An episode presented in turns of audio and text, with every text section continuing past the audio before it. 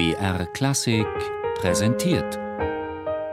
Zoom, Musikgeschichte und was sonst geschah.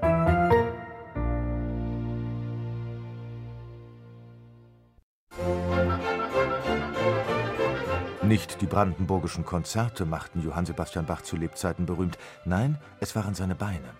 Die Leute kamen von weit her, um den Mann mit den fliegenden Füßen zu sehen. Bach war einer der größten Orgelvirtuosen, die es jemals gab.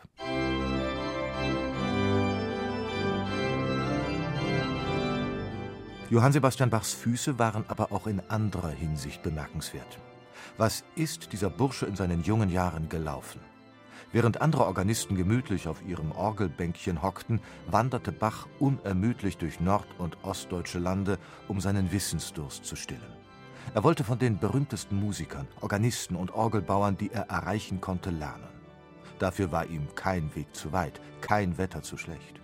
40 Kilometer waren es regelmäßig zwischen Ohrdruf, wo er bei seinem Bruder lebte, und einer großen Orgel in Eisenach. 350 Kilometer bis nach Lüneburg. Von Lüneburg nach Hamburg 60 Kilometer, 90 Kilometer bis nach Celle. Immer nur den Hinweg gerechnet. Bach marschierte alle Strecken zu Fuß. Wo immer er wollte, konnte er Halt machen. Und das kam oft vor. Bach war es nämlich unmöglich, an einer Kirche vorbeizugehen, ohne deren Orgel auszuprobieren. Orgeln waren für ihn technische Wunderwerke, die er mit Wonne auseinandernahm und studierte. Bach war ein echter Freak, der sich mit Labien, Mixturen, Registern und Schalltrichtern bald besser auskannte als jeder andere. Das sprach sich herum. Zu Arnstadt hatte der Gemeinderat ein Problem. Der dortige Organist weigerte sich, die neu gebaute Orgel in der St. Bonifatiuskirche abzunehmen. Orgelbauer Wender, ein erfahrener Meister, war empört und erhob Einspruch. Der Streit drohte zu eskalieren. So suchte der Rat einen neutralen Gutachter und bat Johann Sebastian Bach, sich die Orgel anzusehen. Wender, ein 48-jähriger gestandener Mann, lehnte das 19-jährige Bürschchen, das seine Orgel begutachten sollte, rundweg ab. Doch Bach machte sich ungerührt an die Arbeit. Und von Minute zu Minute wuchs Wenders Respekt. Bach prüfte seine Orgel nach allen Regeln der Kunst, ersparte ihm nichts und befand schließlich, die Orgel ist ein Meisterwerk. Dann setzte er sich davor und spielte. Als das Rauschen verklungen war, waren Rat und Orgelbauer so beeindruckt, dass sie den alten Organisten feuerten und Bach vom Fleck weg engagierten. Paradiesische Zeiten hätten nun anbrechen können, doch leider stürzte sich Bach voll Engagement in seine neue Arbeit. Er gründete sogleich einen Chor mit den Schülern des Arnstädter Gymnasiums. Ein Fehler, wie sich bald herausstellen sollte. Denn seine Sänger waren allesamt Söhne wohlhabender Handwerker und Kaufleute, also einflussreicher Eltern. Die Sprösslinge wussten, was sie sich leisten konnten, und bildeten eine gefürchtete Bande. Bach, der nicht älter war als sie, glaubte sich ihnen gewachsen.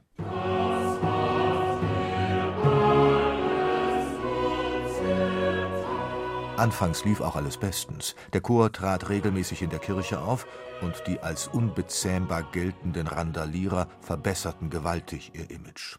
Bach war ein Held. Doch dann begann er höhere Ansprüche zu stellen. Aus Spaß am Singen wurde ernst, und das passte den Schülern überhaupt nicht. Sie streikten.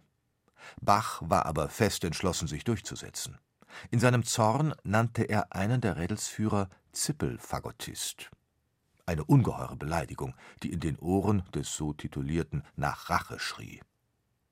In der Nacht legte er sich mit fünf seiner Kumpane auf die Lauer. Sechs gegen einen.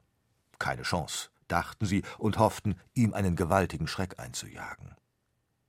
Vertrauend auf seine durchtrainierten Beine zog Bach beherzt den Degen und schlug die völlig überraschten Angreifer, die nicht mit seinem Mut gerechnet hatten, in die Flucht. Tags darauf zeigte Bach den Vorfall an. Doch nicht die Schläger wurden gemaßregelt, sondern Bach. Bach wurde schlagartig klar, gegen den Arnstädter Klüngel war er machtlos. Seine Motivation sank unter Null. Er reichte Urlaub ein. Es war Ende Oktober, als sich Bach auf den längsten Fußmarsch seiner Karriere machte. 400 Kilometer nach Lübeck über den unwirtlichen Harz. Er wollte in Lübeck den damals bekanntesten Organisten Dietrich Buxtehude besuchen und dessen berühmte Abendkonzerte im Advent miterleben.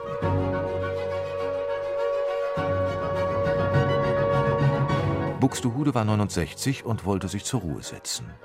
In dem hochtalentierten Bach sah er einen geeigneten Nachfolger und bot ihm seine Stelle an. Ein Traumjob. Sogar ein eigenes Haus hätte Bach beziehen können.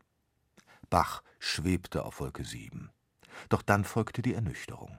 Der Job war mit einer Bedingung verknüpft. Bach sollte Buxtehudes älteste Tochter heiraten. Sie war 30 Jahre alt und von stattlichem Umfang. Bach war gerade erst 20 und musste nicht lange überlegen. Er nahm seine Beine in die Hand und machte sich noch im Winter durch Schnee und Kälte auf den 400 Kilometer langen Rückweg. So dankbar wie damals war er seinen tapferen Beinen noch nie.